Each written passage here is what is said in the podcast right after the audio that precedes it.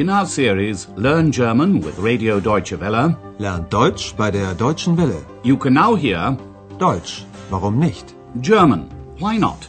A radio language course by Herrad Meese.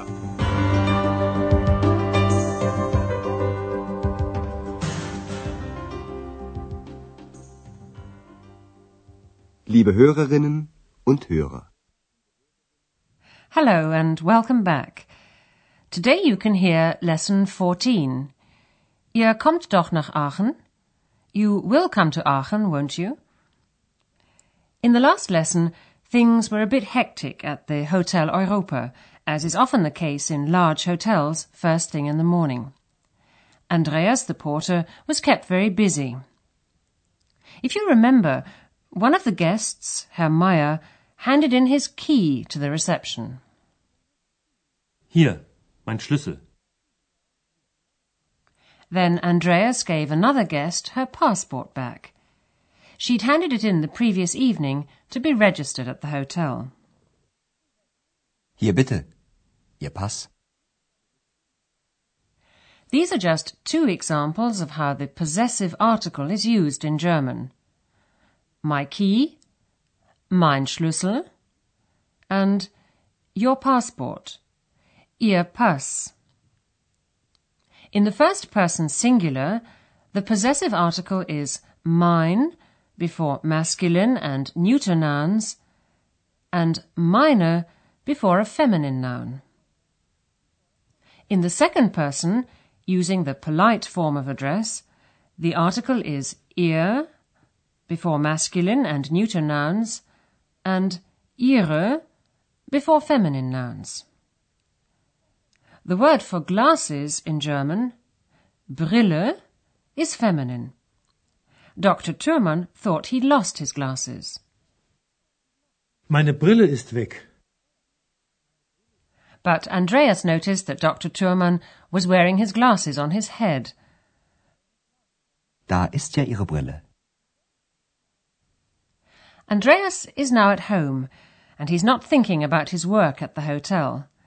He's got the weekend off, and is settling down to a relaxing evening. He's decided to write a letter to his parents, Eltern. Once he's finished, he reads the letter over to himself. Listen and try to find out which city the Hotel Europa is in.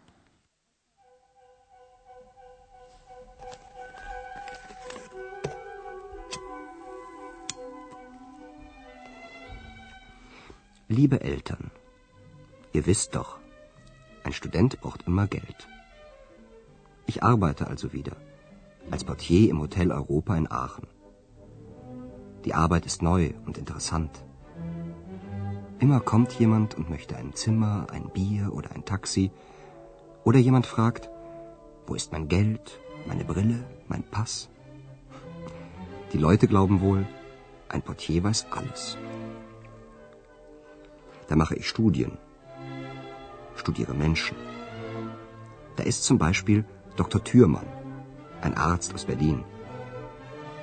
Er ist nett, aber er fragt sehr viel. Und da ist noch Herr Meier, ein Musiker. Er raucht und trinkt wohl gern. Auch ich rauche immer noch. Und das ist sehr teuer. Leider. Ihr kommt doch nach Aachen? Wer denn? Meine Eltern. Andreas mentioned the city twice. Did you catch it? The Hotel Europa is in Aachen, a lovely old city on the German border with Belgium and not far from Holland. Listen again to what Andreas writes to his parents. He begins his letter by saying, Dear Mum and Dad, or to be more exact, Dear Parents, Liebe Eltern. Liebe Eltern, To begin with, Andreas says, As you know, a student always needs money. ihr wisst doch, ein Student braucht immer Geld. Andreas tells his parents that he's working once again, wieder, as a porter at the Hotel Europa. Ich arbeite also wieder als Portier im Hotel Europa. He tells them that the guests come to him to ask for things. He writes, People seem to think that a porter knows everything. Die Leute glauben wohl, ein Portier weiß alles. As an example, Beispiel of one of the people at the hotel that he has a chance to study, Andreas mentions Dr. Thürmann. He says, There is, for example, Dr. Thürmann, a doctor from Berlin. Da ist zum Beispiel Dr. Thürmann, ein Arzt aus Berlin. Then Andreas describes Herr Meyer, the musician, Musiker. Und dann ist da noch Herr Meyer, ein Musiker. He says Herr Meyer seems to like smoking and drinking. Er raucht und trinkt wohl gern. Andreas likes smoking too, and he adds that this is, unfortunately, leider, very expensive. Und das ist sehr teuer. Leider. Next, Andreas asks his parents if they're planning a visit. You will come to Aachen, won't you? Ihr kommt doch nach Aachen? X is sitting quietly, listening to Andreas. She isn't sure who Andreas wants to come to visit, so she asks, Who exactly? Wer denn? And Andreas replies, My parents. Meine Eltern. Of course, it was obvious who Andreas was writing to, but X just wanted to get Andreas's attention. Listen to the conversation between Andreas and X. What does X want, and why does she want to get Andreas's attention? Und ich? Wo steht, Ex ist meine Freundin? Ach so, du meinst... Ja. Ach, Ex, das geht doch nicht. Warum nicht? X thinks Andreas should mention her in his letter to his parents. She wants him to tell them that she is his girlfriend, Freundin. So she asks, Where does it say, X is my girlfriend? Und ich? Wo steht, Ex ist meine Freundin? What can Andreas say? He tries to explain to X that that's not possible. Ach, X, das geht doch nicht. But X is persistent. She asks, Why not?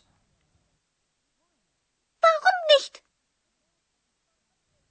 Andreas doesn't reply because it would be too difficult to explain, so he signs off his letter. Bis bald, euer Andreas. And in a moment, after the melody, we'll have a look at some of the grammar points you've learned today.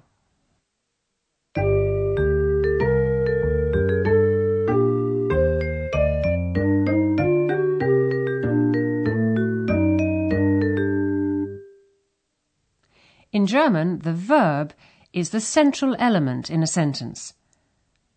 As we mentioned before, verbs are inflected, which means they take different endings.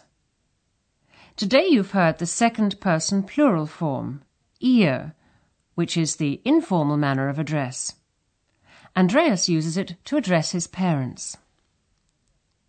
The verb ends in the letter T, just like the third person singular. Listen to the examples once again. Ihr wisst, Ihr wisst doch, ein Student, ihr kommt, ihr kommt doch nach Aachen. In German, the verb plays an important part in the sentence. Every verb has a subject. Subjects can take various forms.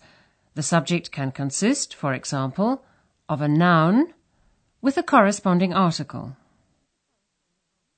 ein Student, Ein Student braucht immer Geld. Sometimes the subject is a proper name. Dr. Thürmann. Dr. Thürmann ist Arzt. Or the subject can be a personal pronoun, such as he. Er. Er ist nett.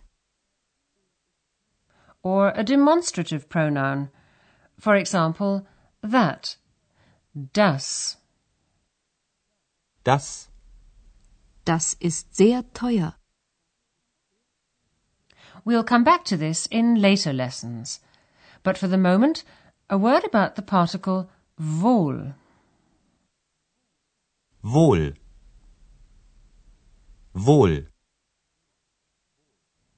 Particles are small words, but they're important because they can change the meaning or emphasis of a statement. Wohl expresses an assumption. You can say, for example, I think he likes smoking and drinking. Ich glaube, er raucht und trinkt gern. Or you can say, he seems to like smoking and drinking. Er raucht und trinkt wohl gern. Andreas uses the word wohl when he says, People seem to think that a porter knows everything. Die Leute glauben wohl, ein Portier weiß alles.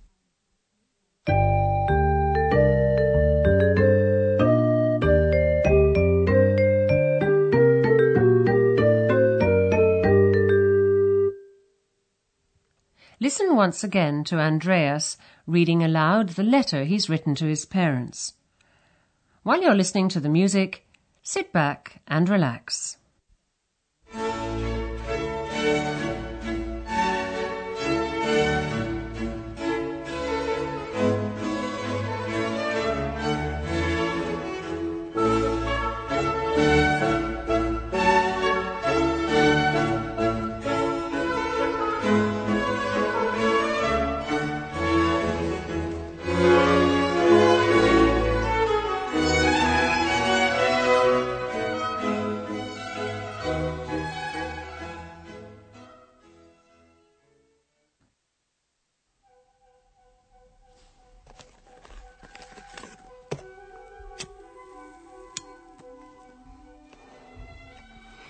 Liebe Eltern, ihr wisst doch, ein Student braucht immer Geld. Ich arbeite also wieder als Portier im Hotel Europa in Aachen. Die Arbeit ist neu und interessant. Immer kommt jemand und möchte ein Zimmer, ein Bier oder ein Taxi. Oder jemand fragt, wo ist mein Geld, meine Brille, mein Pass? Die Leute glauben wohl, ein Portier weiß alles. Da mache ich Studien, studiere Menschen. Da ist zum Beispiel Dr. Thürmann, ein Arzt aus Berlin. Er ist nett, aber er fragt sehr viel. Und da ist noch Herr Meier, ein Musiker. Er raucht und trinkt wohl gern. Auch ich rauche immer noch. Und das ist sehr teuer. Leider. Ihr kommt doch nach Aachen? At this point, X interrupts Andreas. She's annoyed that he hasn't mentioned her in the letter to his parents. Wer denn? Meine Eltern. Und ich? Wo steht, Ex ist meine Freundin? Ach so, du meinst. Ja. Ach, Ex. Das geht doch nicht. Warum nicht? Andreas doesn't reply to this question. Instead, he signs off his letter. Bis bald, euer Andreas. Well, that's all for today. Goodbye for now, and do join us for the next lesson. Auf Wiederhören. You've been listening to our language course Deutsch, warum nicht? A production of Radio Deutsche Welle in cooperation with the Goethe Institute in Munich.